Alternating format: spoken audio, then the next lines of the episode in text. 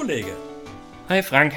Ähm, ich wollte mit dir mal über Erwartungshaltung und Erwartungshaltung Klärung sprechen. Also nicht jetzt die Erwartungshaltung äh, für den Podcast. Was hast, was hast du denn an mich wieder zu richten hier? Hm? Ja, ach, die Erwartungshaltung, weißt du, äh, was erzählen wir eigentlich die ganze Zeit für äh, Zeugs bei dem Podcast? Nein.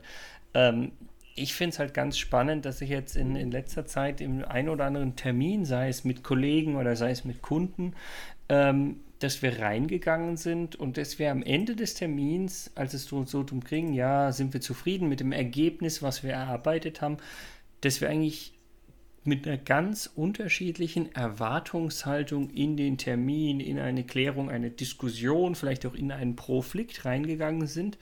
Und ähm, ich glaube, dass es eben nicht nur mir passiert, sondern dass es auch viel, viel mehr Leuten passiert.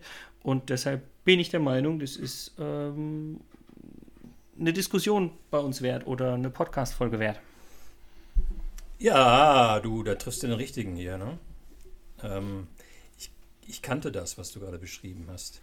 Und ich fand es immer ziemlich anstrengend, wenn man miteinander redet und ähm, redet und Termine macht und man sitzt eine Stunde zusammen. Und am Ende, wenn man sich so in die Augen schaut, merkt man, es ist nämlich nicht so gewesen, wie man sich vorgestellt hat. Meinst du das, Philipp? Ja, so? genau. Okay, ja. Mhm.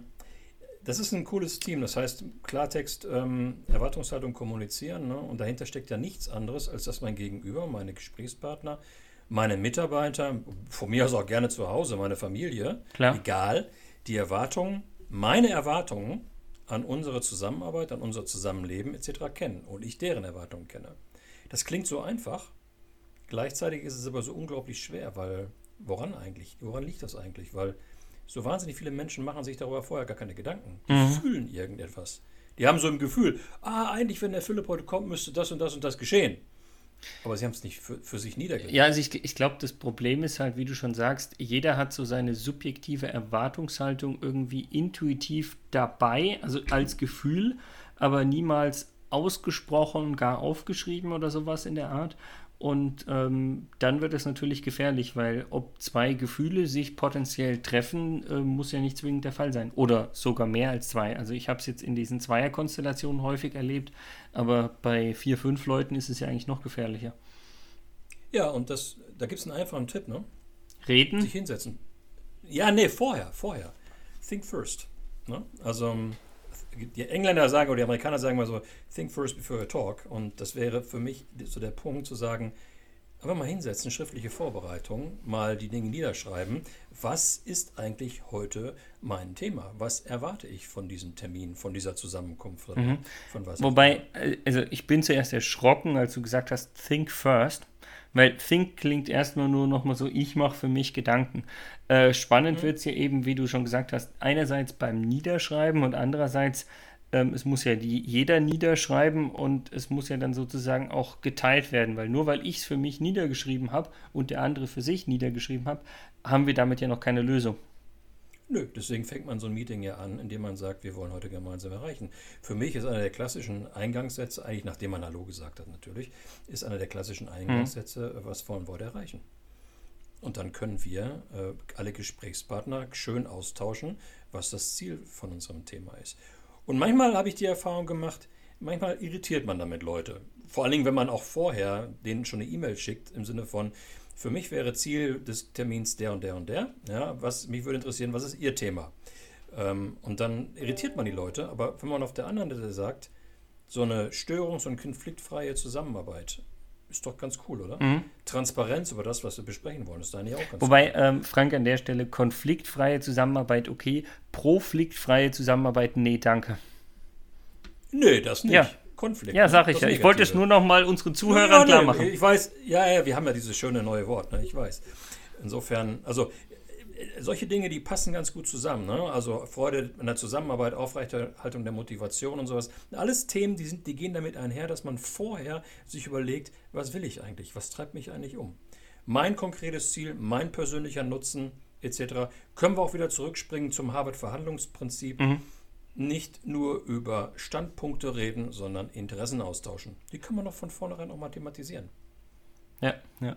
Und ähm, was mich jetzt noch interessieren würde, also wir haben jetzt ja diese beiden Varianten, also vorher so ein bisschen irritierend, wenn man das vorher schon schickt oder am Anfang eines Termins klären.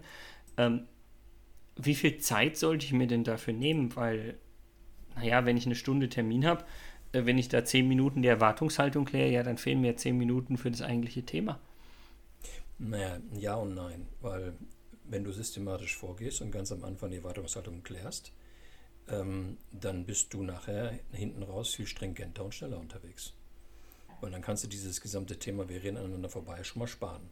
Ähm, machen wir mal so, Stunde, Stunde Gespräch heißt für mich so 10, 15 Minuten schriftliche Vorbereitung vorher. Ja, und wenn der Zeitrahmen wirklich sehr knapp ist, kann man sich ja auch mal eine Mail zuschicken mhm. und kann man sich vorher schon mal austauschen. Obwohl das ja eigentlich gegen dieses Gorima-Prinzip verstößt. Darüber können wir nochmal separat reden, über Gorima. Können wir, mal, können wir uns mal merken, ähm, Spannungsbogen aufzumachen.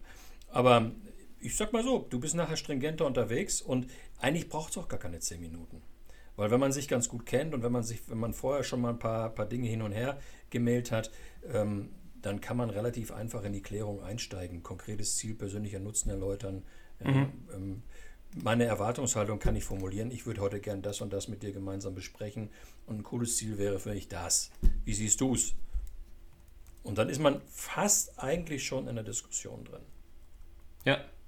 Nee, also ich, ich, ich hätte auch gesagt, ich, ich wüsste auch nicht, wie ich mich da jetzt auf eine, eine Zeiteinheit, was weiß ich, x Prozent oder sonst was des, des Meetings irgendwie ein, einlassen sollte. Und ich bin bei dir, dass ich sage, das, das hilft und damit bin ich nachher effizienter. Trotzdem ähm, finde ich oder könnte ich mir vorstellen, dass es bei dem einen oder anderen Termin, den ich schon hatte, auch mal ausarten könnte, so eine Fragestellung und damit dann irgendwie äh, den halben Termin äh, Verbrauch. Und ich glaube, da muss man halt als, als vielleicht auch Moderator, Terminowner, wie auch immer, so ein bisschen den, äh, den, den passenden Mittelweg finden. Finde ich jetzt aber auch nicht schlimm, weil wenn das jetzt wirklich ganz, ganz lange Zeit braucht, dann stimmen die Rahmenbedingungen für ein, wir reden auf Augenhöhe miteinander nicht. Ja, dann ist vorher was schiefgelaufen. Könnten, könnten noch nicht stimmen. Und dann ist es ein gutes Zeichen dafür, dass man erstmal diese Dinge klärt, weil da reden wir über Vertrauen beispielsweise, da reden wir über Reputation beispielsweise. Und wenn man diese Dinge geklärt hat, dann geht es auch relativ schnell mit dieser Klärung der Erwartungshaltung wieder. Und dann muss man sich immer die Frage stellen, was sind denn unsere Gespräche wert, wenn so die Rahmenbedingungen, Vertrauen, auf Augenhöhe miteinander reden etc. noch nicht ganz stimmen? Also kann man auch ein bisschen Zeit daran investieren, dass das wiederhergestellt wird, oder? Ich, ich habe mir gerade gedacht, was muss sein, wenn, wenn wir dieses Vertrauensverhältnis und sowas nicht haben? Und dann schaue ich dich an und denke mir, oh mein Gott, nein, Quatsch, Spaß beiseite. Ähm. Nur weil ich mich heute nicht rasiert habe? Telefonieren wir nicht miteinander? Ach nee, wir sehen uns ja heute sogar. Passt. Ja, also. Nein, also insofern glaube ich, das kann man, kann man stringent machen. Ich würde nur jeden dazu couragieren. Und ich glaube, also meine Erfahrungen sind total positiv. Ich mache sowas gar nicht mehr, dass ich in Termine gehe, ohne diese Dinge für mich vorbereitet zu haben und ohne ganz am Anfang die Dinge auch ausgetauscht zu haben.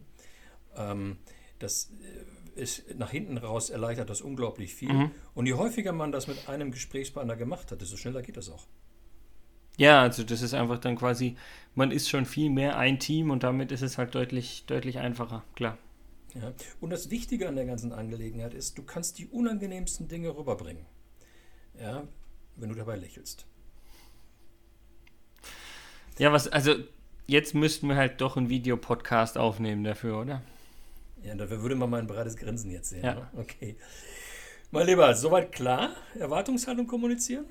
Ja, also ich hatte ja vorher schon, schon einen gewissen Punkt, dass man das halt eben vorab machen muss, aber ich fand es hilfreich, mit dir nochmal äh, drüber zu sprechen und das einfach gemeinsam nochmal so ein bisschen zu erörtern. Und ähm, ja, hat, hat Spaß gemacht, von daher mach's gut, Kollege.